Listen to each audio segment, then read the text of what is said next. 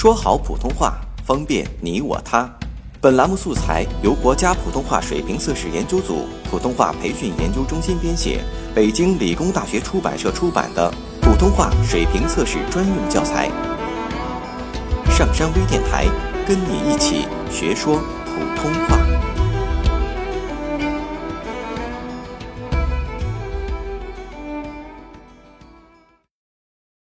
作品九号。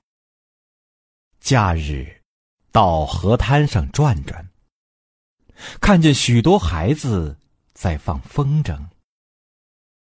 一根根长长的引线，一头系在天上，一头系在地上。孩子同风筝都在天与地之间游荡，连心也被游荡的恍恍惚惚了。好像又回到了童年。儿时放的风筝大多是自己的长辈或家人编扎的，几根削得很薄的篾，用细纱线扎成各种鸟兽的造型，糊上雪白的纸片，再用彩笔勾勒出面孔与翅膀的图案，通常扎的最多的。是老雕、美人儿、花蝴蝶等。我们家前院就有位叔叔，善扎风筝，远近闻名。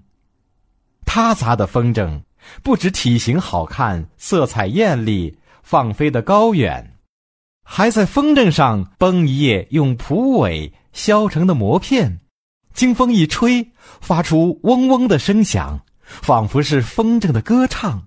在蓝天下播扬，给开阔的天地增添了无尽的韵味，给迟荡的童心带来几分疯狂。我们那条胡同的左邻右舍的孩子们放的风筝，几乎都是叔叔编扎的。他的风筝不卖钱，谁上门去要就给谁，他乐意自己贴钱买材料。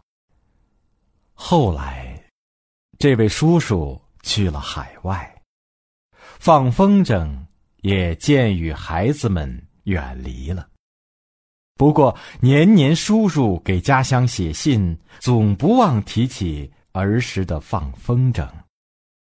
香港回归之后，他在家信中说道：“他这只被故乡放飞到海外的风筝，尽管……”飘荡游弋，惊目风雨，可那线头一直在故乡和亲人手中牵着。如今飘得太累了，也该要回归到家乡和亲人身边来了。是的，我想，不光是叔叔，我们每个人都是风筝，在妈妈手中牵着。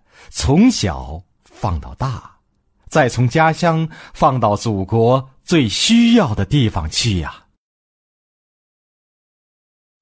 下载喜马拉雅手机应用或登录微信，搜索“上山之声”或 SS Radio，关注上山微电台，听友 QQ 群二五八二八二六，让我们一路同行。